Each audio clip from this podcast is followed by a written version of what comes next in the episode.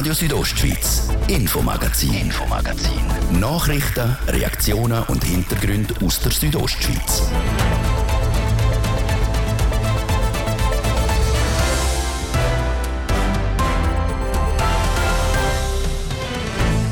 Ende gut, alles gut. Im Oberengadiner Tourismusknatsch ist zwar noch keine Lösung in Sicht, aber immerhin ein neuer Vorschlag auf dem Tisch. Was das uns wichtig ist für, für St. Moritz und für die Region, dass wir mit der Engadin St. Moritz zusammenarbeiten Einfach in gewissen Projekten, die wir miteinander definieren.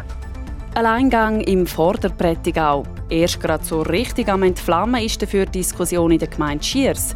Die will nämlich den anderen Gemeinden den Laufpass geben und aus dem gemeinsamen Schulverbund austreten. Wir sind aus meiner Sicht jetzt auf guten Wege gewesen und darum bin ich im Moment eigentlich enttäuscht, dass man jetzt die Geduld nicht hat, das entzuführen.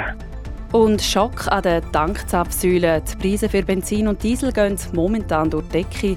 Was das für Konsequenzen hat für die Transportbranche im Kanton Graubünden, Antworten hören ihr jetzt im Infomagazin am Freitagabend bei Radio Südostschweiz. Schön sind ihr dabei.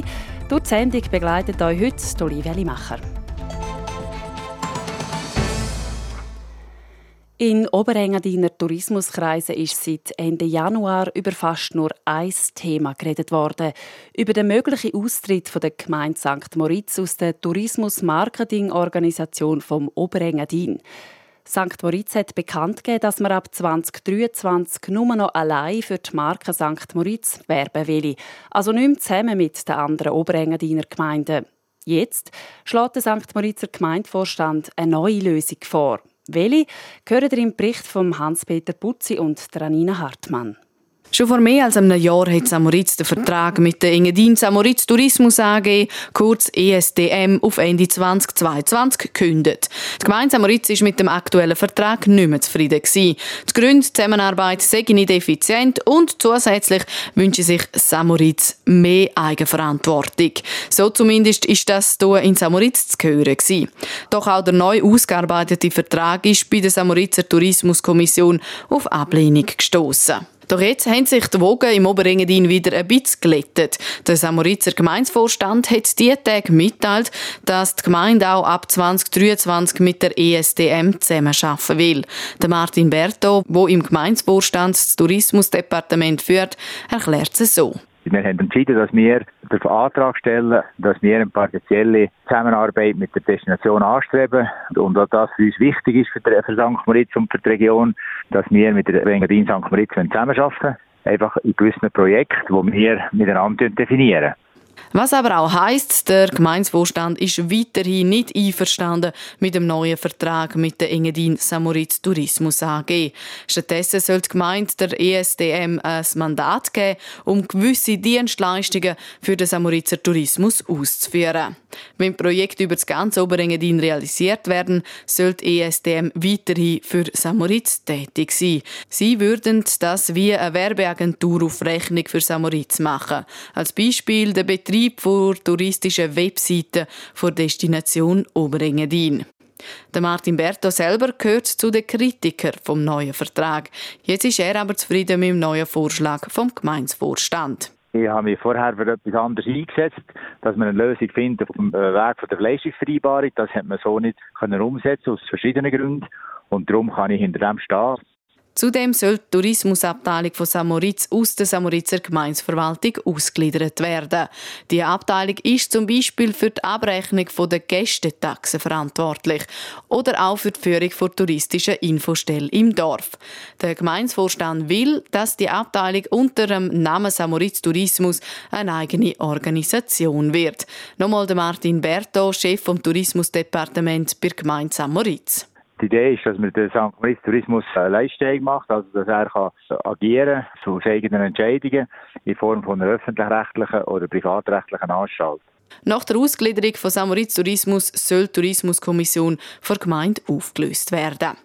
Die SDM als bisherige Vertragspartnerin vor Gemeinde Samoritz will die neue Entwicklung nicht kommentieren. Auf die Frage, ob sich Samoritz die Weinbärli aus der Zusammenarbeit rauspicken will, sagte Kurt Bobst, Präsident vom ESDM Verwaltungsrat. Es gibt sicher aus Sicht St. Moritz gute Gründe für das Vorgehen. Und das ist okay. Und weiter. Der Verwaltungsrat von der ESTM ist generell der Meinung, dass gemeinsam äh, ein guter Weg ist auf welcher Stufe, dass wir die Zusammenarbeit weiter pflegen, das tun wir jetzt mit den anderen Aktionären mit St. Moritz im Detail prüfen, sobald der Gemeinderat von St. Moritz entschieden hat. Am Samoritzer Gemeinderat liegt jetzt die endgültige Entscheidung. Das Parlament soll bereits am 31. März darüber befinden. Umgesetzt werden soll die neue Strategie dann bis spätestens Ende 2023. Weil aber der laufende Vertrag per Ende Jahr ausläuft, braucht es Übergangsbestimmungen. Und darüber soll die St. Moritzer Bevölkerung diesen Juni abstimmen.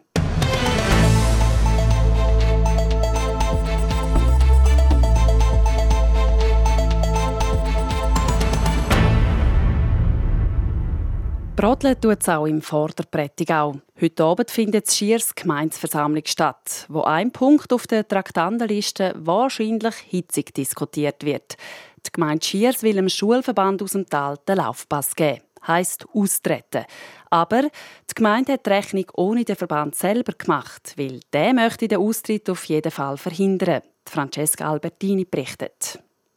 Wir kommen zum nächsten Punkt. Vorberatung Kündigung Mitgliedschaft der Gemeinde Schiers. Sobald das Traktandum heute Abend an der Gemeinsversammlung in Schiers besprochen wird, könnte es der ein oder andere rote Kopf geben. Weil der Gemeinsvorstand von Schiers möchte am Schulverband Fidris, Furna, Jenatz und Schiers, kurz FFJS, der Dienst quittieren. Heißt, austreten aus dem Verband. Der Schulbehörde hat der Vorstand aber nichts von seinen Plänen gesagt. Das Vorgehen bedauert Marianne Fluri.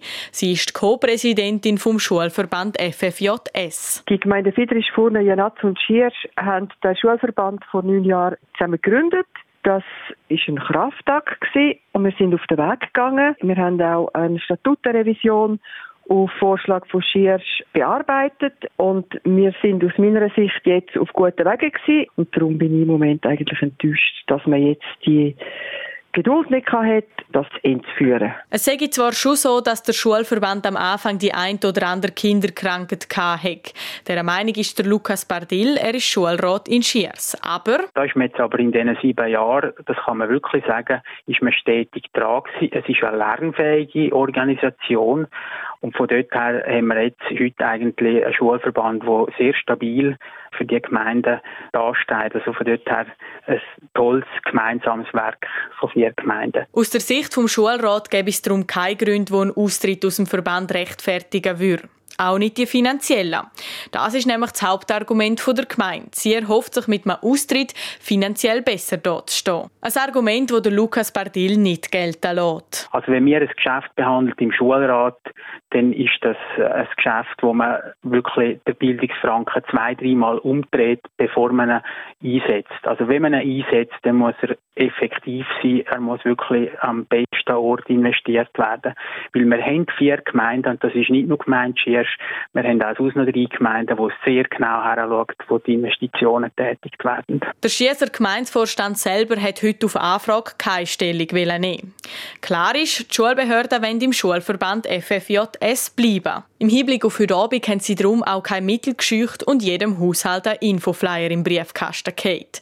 So möchten sie die Bevölkerung über ihr Anliegen informieren und ihre Argumente darlegen. Weil, gerade bei den Lehrerinnen und Lehrern spüre man momentan eine grosse Unsicherheit, wie die Schulleiterin von FFJS, die Gabriela Rüdisüli, sagt. Die sind äh, immer noch irritiert. Es ist ein grosses Unverständnis vorherrscht und ein Bedauern ist spürbar. Wenn die Stimmbevölkerung an Urne am Austritt zustimmt, kriegt das insbesondere die Lehrerschaft zu spüren. Der Lukas Bardil dazu. Die Schulqualität, äh, dort werden wir wahrscheinlich Probleme bekommen. Wir haben jetzt ein top motiviertes Team und die Irritation, also dass man jetzt da an den Strukturen so Veränderungen bringt, wo ähm, eben auch gewisse Anstellungen möglicherweise in Frage gestellt werden, das tut natürlich das Team sehr verunsichern. Austritt ja oder nein, das letzte Wort hat dann die Schierser Stimmbevölkerung. Sie entscheidet am 15. Mai, ob man der Gemeinde oder doch am Schulverband der Rücken zukehrt. Und heute Abend wird eben die Stimmbevölkerung an der Gemeinsversammlung über das Vorhaben informiert.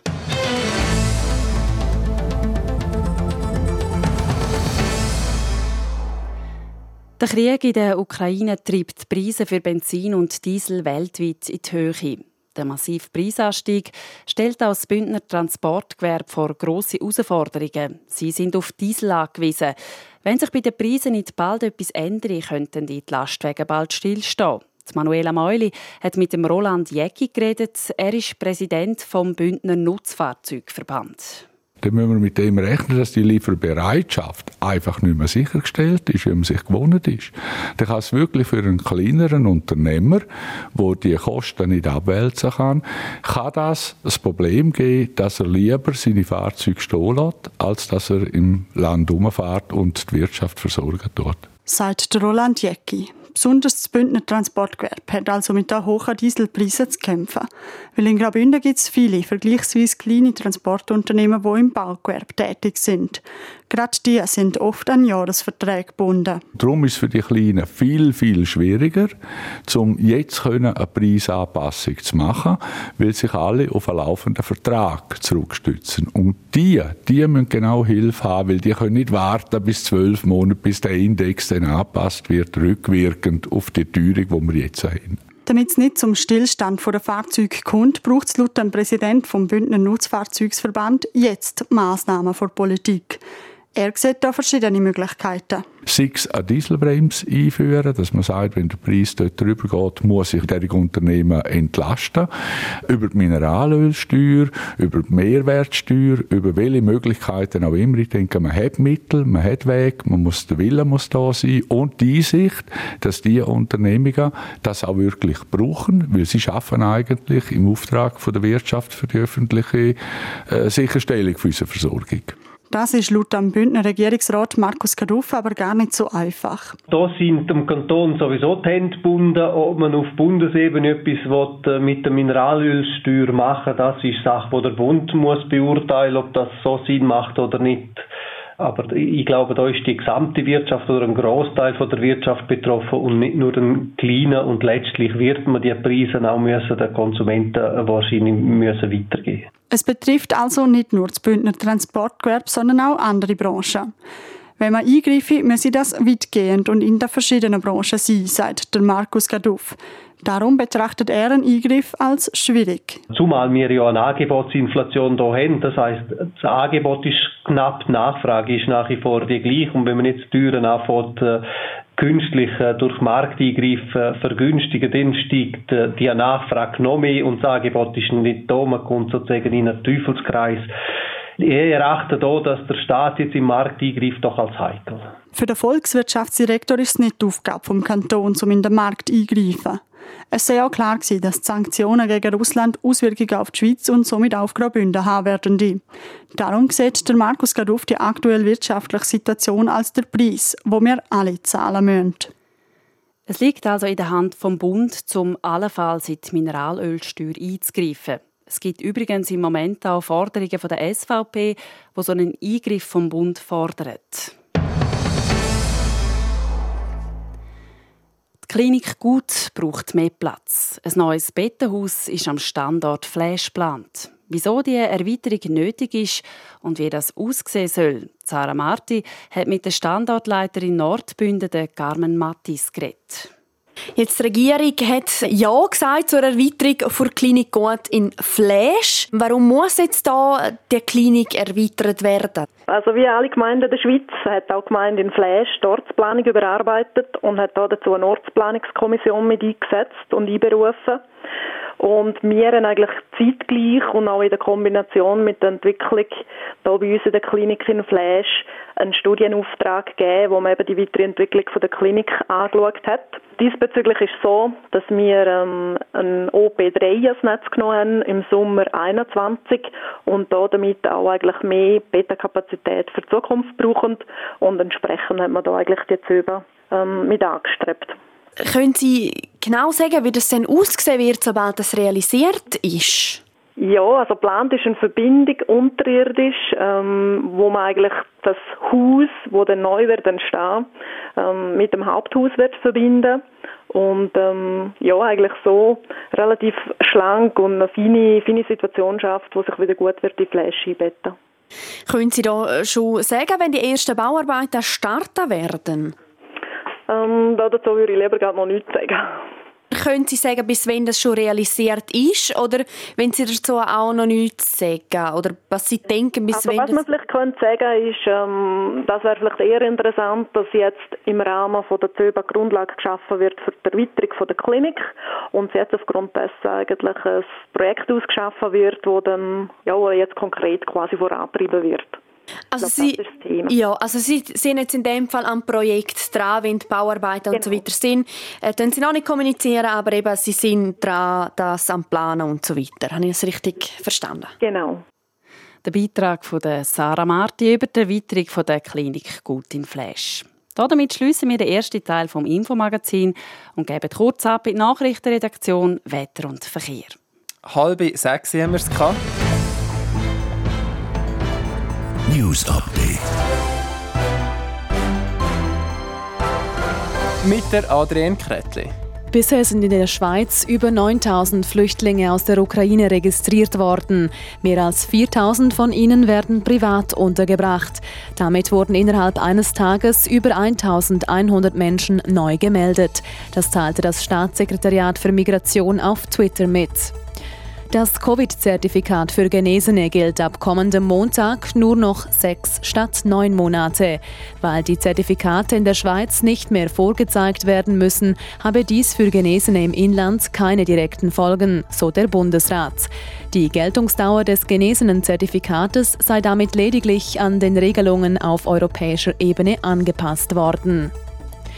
Zu den Corona-Fallzahlen aus der Schweiz und dem Fürstentum Liechtenstein. Dem Bundesamt für Gesundheit BAG sind innerhalb eines Tages rund 27.600 neue Ansteckungen mit dem Coronavirus gemeldet worden. Damit ist die Zahl der bestätigten Infektionen in der Wochenfrist um 14 Prozent gesunken. Um über 17 Prozent gestiegen ist jedoch die Zahl der Spitaleinweisungen. Die bundesnahen Betriebe haben im vergangenen Jahr die vom Bundesrat gesteckten Ziele erreicht. SBB Postauto und auch die Flugsicherung Skyguides konnten die Erträge gegenüber dem Vorjahr steigern. Von den bundesnahen Betrieben am besten abgeschnitten hat im letzten Jahr die Swisscom. Wetter.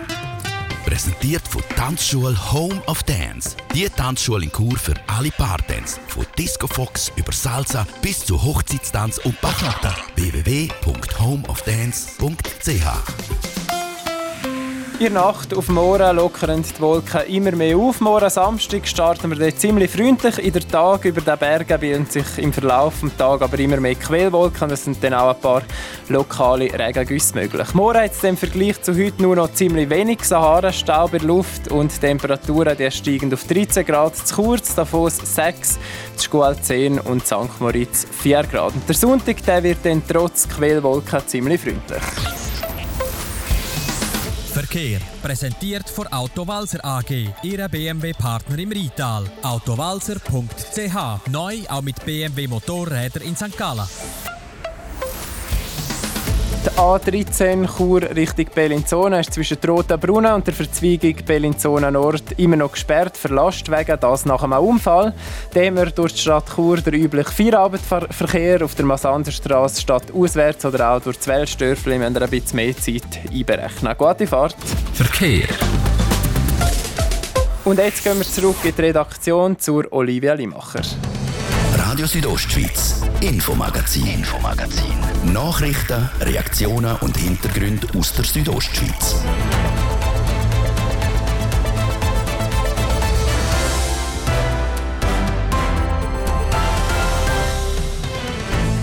Im zweiten Teil gehen wir an den äußersten Teil vom Kanton Graubünden zum letzten Dorf vor der Grenze, Gastasenia im Bergell. Dort hat eine junge Frau den Mut gehabt, während der Pandemie ein Restaurant aufzumachen. Von mir aus ist wirklich wichtig, dass das Dorfleben wieder da ist oder immer weiterhin da ist, dass die Leute sich treffen können und ja, glückliche Zeit zusammen verbringen. Wie sie die schwierige Anfangszeit gemeistert hat, hören wir jetzt hier im zweiten Teil vom Infomagazin. Gastasegna im Bergell ist das letzte Dorf vor der Grenze zu Italien. Unmittelbar auf der Grenze steht Scarni Bar Post. Seit bald einem Jahr wird das Restaurant von einer jungen einheimischen Frau geführt. Nadia Guetsch hat sie besucht. Man fühlt sich sofort wohl, wenn man durch die schmale Doppeltüre aus Holz und Glas in die Bar von Garni Post in Castasegne eintreten und an den Duft von einem richtigen italienischen Espresso in die Nase steigt. Hinter der Bar steht Alice Huber. Die 30-Jährige aus Casaccia hat im April vor einem Jahr das Haus gepachtet. Un espressino per la signora. 15. April habe ich das Fenster aufgemacht. Weil äh, eben, man sagt normalerweise Türen aufgemacht, aber nein, man hat nicht reinkommen wegen dem Lockdown. Und dann habe ich das Fenster aufmachen und die Leute so bedienen aus dem Fenster raus. Klar habe sie Mut gebraucht, aber sie war vor allem auch aufgeregt, gewesen, wo sie sich entschieden hat, ihre Existenz im Tal aufzubauen. Schon jetzt können sie sagen, dass es die richtige Entscheidung war, den Schritt zu wagen und quasi mit dem Lockdown sich selbstständig zu machen. Also eben, wenn ich zurückdenke, ich muss so viel lachen. Es ist so schön gewesen. Also am Anfang bin ich allein und es ist schwierig gewesen. Ich musste hart müssen arbeiten, aber äh, wenn man nicht schafft, kommt nicht raus. Und eben, wenn ich jetzt zurückschaue, es ist richtig, richtig schön gewesen. Und es zahlt sich alles zurück, oder jede Stunde, jede Minute, wo ich da rein mit Blut und Schweiß geschafft haben, zahlt sich zurück mit Erinnerungen. Das sind echt, echt schöne Zeiten gewesen, ja. Man merkt und vor allem sieht der Alice Huber richtig an, dass sie Freude hat an dem, was sie macht. Sie strahlt nämlich über das ganze Gesicht, wo sie mir durchs Haus aus dem 1840 führt und die ein oder andere Anekdote erzählt wie die hier vom Piano. Und in einem von diesen Keller habe ich da den Piano entdeckt und es hat mir so leid getan, dass ich eben ein Piano da in meinem Keller gesehen oder was feucht und dunkel ist und keiner spielt. Und dann sind wir am Abend dort rausgeguckt im Sommer, die letzte Tischrunde, oder? Alle ein bisschen mit einem Tropfen drin. Haben wir gesagt, holen wir den Piano auf. Dann sind wir zu fünft daneben und haben den aufgetragen. Im oberen Stock vermietet Alice Huber noch fünf Zimmer. Eingerichtet mit Möbeln aus einheimischem Kastanienholz und mit Etagenbädern. Vor allem im Sommer werden die Zimmer der Touristen gebucht. In den Wintermonaten ist es zäh in Castasegna. Wenig bis nichts ist los. Das merkt man dem Morgen auch unten in Bar. Neben den zwei vierbeinigen Barmaskottli, Kaffee und Latte, die neben mir auf dem Stuhl vor sich hinschnurren, bin ich nämlich der einzige Gast. Für Alice Huber ist es aber trotzdem wichtig, dass sie für die Einheimischen auch in diesen Monaten offen hat. Ich glaube eben, es ist wirklich beides allgemein, oder? So ein Treffpunkt. Und es ist ein paar Monate zu da und das haben Leute gespürt, oder? Und das habe ich auch gemerkt, als ich aufgemacht habe.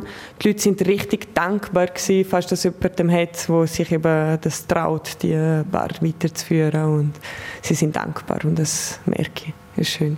Ja. In einer peripheren Gegend Beiz ohne Defizit zu betreiben, ist eine Herausforderung direkt an der Grenze noch viel mehr. Es hat seinen Charme, aber es hat auch seine Schwierigkeiten wegen der Preisgestaltung und so. Weil eben, da eben gross etwas zum Essen anbieten, ist für mich schwierig. Eine Pizza könnte ich fast nicht verkaufen unter 15 Franken. Und das findest du da im 100 Schnitt für 8 Euro. Und ja, das spüren die Gäste und ich selber auch. Die alten Schwarz-Weiß-Bilder an der Wand, unter anderem mit dem ersten Auto, wo du Graubünden fährt, oder die alte Jukebox im Ecke mit Platten von Aretha Franklin, den Eagles und einem Adriano Celentano, lassen einem in eine andere Zeit zurückversetzen. Buchstaben und Ziffer drucken. Wo muss man noch mal rein? Ideen, was man aus dem Garnibar Post alles machen könnte, hat die gelernte Konditor-Konfiseurin, die in Luzern noch die Hotelfachschule besucht hat, einen Haufen. Vor allem bezüglich am Anbieten von Essen ist sie momentan kurz vor einer Lösung. Ich bin jetzt da verschiedene Möglichkeiten durchdenken und ich glaube, es kommt schon noch etwas Gutes raus und ja. Sonst viel, eben, viel ändern würde ich noch nicht, weil es ist wirklich schön, so wie es ist. Das Dalice Huber vom Garnibar Post in Castasegna. Sie hat kürzlich von Cuisine Sans Frontières ein Stipendium gekriegt. Das erste Mal unterstützt der Verein innovative Gastronomiebetriebe in peripheren Gebieten.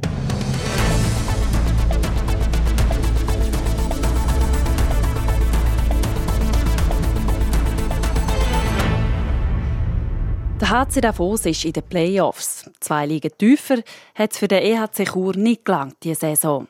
Für den Hauptstadtklub ist es in die Relegationsrunde der MySports League gegangen, wo am Schluss der zweite Platz rausgeschaut hat. Die Saison ist vorbei, Zeit für ein Fazit. Der Livio Biondini hat beim Roger Lüdi, dem Sportchef vom EHC Chur, nachgefragt, wie zufrieden man ist mit dieser Saison. Ja, Saisonfazit kurz und knapp. Das Ziel nicht erreicht und von dem her sicher eine Enttäuschung gewesen, die letzte Saison. Wir sind mit dem Ziel gestartet, um uns für Playoff zu qualifizieren und das haben wir nicht geschafft und darum müssen wir auch sagen, wir haben das Ziel nicht erreicht. Ja. An was es denn gelegen ist, dass es mit dem klaren Ziel Playoff-Qualifikation gleich nicht gelangt hat am Schluss? Wir hatten Qualität in der Mannschaft gehabt, wir haben es einfach aus irgendwelchen Gründen gerade in den wichtigen Spielen nicht geschafft, um, um die Qualität auf die Eis zu bringen. Und von dem her sind wir jetzt natürlich auch dran analysieren, wo sind, wo sind die Schrauben, die wir anpassen müssen, dass das nicht nochmal passiert. Jetzt gilt's, die Saison abzocken und schauen. Im Sommer wird die abgelaufene Spielzeit analysiert und gleichzeitig für die neue Saison geplant. Schritt für Schritt soll es weiter aufgehen für den EHC, weil der Stadtclub hat grosse Ziele. Und wir haben ganz klar kommuniziert, wir wollen den nächsten Schritt machen. Unser Ziel ist Aufsteigen in die Swiss League und auf dem Weg oder für diesen Weg schaffen wir hart und wie es dann rauskommt, kannst du mich in zwei, drei Jahren nochmal fragen. Der Jan und der Reto von Arx haben ihre Verträge um zwei Jahre verlängert. Auch der Assistenzcoach Björn Gerhardt bleibt Kur erhalten. Die Führungsstruktur im Nachwuchs ist auch angepasst worden, wie der Roger Lüdi erzählt. Die Führungsstruktur im Nachwuchs bedeutet, dass wir äh, dort einfach die Aufgabenverteilung breiter abdecken dass wir wirklich noch intensiver können auch auf dem Eis arbeiten mit den, mit den Jungs, mit den, mit den Spielern, die wir haben. Wir haben sehr einen grossen Nachwuchs und das ist natürlich absolut unser, äh, unser Prunkstück und soll, soll entsprechend auch wieder können profitieren von guter Ausbildung. Und durch das haben wir es jetzt wirklich geschafft, um noch mehr Power dort reinzubringen, dass wir auch hoffentlich bald wieder eigene Junioren können in die erste Mannschaft einbauen. Der Roger Lüdi ist der Sportchef, der Mark Hauter übernimmt die Leitung vom Nachwuchs, der NHL-Star Nino Niederreiter ist Berater und Botschafter. Für den EAC ist es wichtig, dass die Leute hinter der Kulisse sich mit dem Club identifizieren können und mit viel Herzblut dabei sind. Ich glaube, ich glaube, ehemalige EHC-Spieler ist sicher sehr schön. Wichtig ist das Zweite, was du gesagt hast, Herzblut. Ich glaube, das braucht es einfach, dass man den Verein kann weiterbringen kann. Und bei all den Leuten, die wir jetzt hier an Bord haben, ist das wirklich spürbar. Und das ist natürlich sehr schön, wenn wir mit so Leuten zusammenarbeiten dürfen. Und wenn der Sportchef vom EHC Chur in dem Sommer einen Wunschspieler verpflichten wäre die Entscheidung einfach. Ja, ich glaube, da wäre ich blöd, wenn ich nicht den Nino würde zurückholen würde äh, ich meine, man, man sieht, was ihm der Club wert ist und, und er ist ein absoluter Top-Spieler, ein Kur. Also ich glaube, es gibt nichts Schöneres als den Nino dort zu haben. Und mit dem Spieler wäre der EAC Kur sicher auch ein Favorit für den Aufstieg in die Swiss League. Das Bilanz über die Saison vom EHC Chur vom Livio Biondini mit dem Sportchef Roger Lüdi. Sport. Zwei junge Bündner haben heute maßgeblich zu einem weiteren Weltcup-Sieg beigetragen. Adrian Kretli. Und zwar sind das der 22-jährige Fadri Janutin und der 23-jährige Livio Simonet. Sie haben zusammen mit der Riesenslalom-Spezialistin Andrea Ellenberger und der 19-jährigen Walliserin Delphine Darbele der Parallel-Team-Event gewonnen. Beim Rennen am Weltcup-Finale in Meribel setzt sich das Schweizer Team im Finale gegen den Olympiasieger Österreich durch. Das sehr überraschend, auch für den Fadri Janutin vom Skiclub Obersachsen gewachsen. Es ist extrem. Vor allem, wir sind jetzt nicht mit den grössten Erwartungen hierher gekommen. Wir haben vor beim ersten Start habe ich zuerst mal schon den Ton noch gehört zum Starten und dass es gerade so aufgegangen ist, ist unglaublich. Sagt er im SRF-Interview. Eine bemerkenswerte Leistung für den jungen Schweizer und für seine Truppe. Der Fadri Janutin ist bis jetzt erst bei zwei Weltcuprennen am Start gestanden. Sein Bündner Teamkollege Livio Simonetz dreimal. Und für Delphine Darbele, die jüngste im Team, ist sogar der erste Auftritt am Weltcup gewesen. Wechseln wir auf die schmalen Latte. Lena Hecki ist beim Biathlon-Sprint in Oslo 18. geworden. Es ist das für sie das fünfte Top-20-Ergebnis in dieser Saison. Punkte gegeben hat es heute auch für die Bündnerschwestern Elisa und Aita Gasparin. Sie werden 30. und 40. Die dritte Schwester der Gasparins, Celina, die hat nach einem Schiessfehler noch eine Strafrunde mehr müssen drehen und wird am Schluss 44. Und zum Schluss noch zum Tennis respektive in die Ukraine. Wie schon andere Sportstars setzt sich setzt nämlich auch der Roger Federer für Kriegsopfer und besonders eben für Kinder in der Ukraine ein. Mit der Roger Federer Foundation werde er die Organisation War Child Hollands mit einer Spende von sage und schreibe einer halben Million Dollar unterstützen. Sport. So viel für heute und diese Woche. Das Infomagazin gibt es wieder nächste Woche, vom Montag bis Freitag, jeden Abend am Viertel ab 5 Uhr, hier bei Radio Südostschweiz. Jederzeit im Internet unter südostschweiz.ch-radio zum Nachlesen und als Podcast zum Abonnieren. Im Studio war Olivia Limacher. Ich sage danke fürs Zuhören und wünsche ein gefreutes Wochenende. Radio Südostschweiz, Infomagazin, Infomagazin. Nachrichten, Reaktionen und Hintergründe aus der Südostschweiz.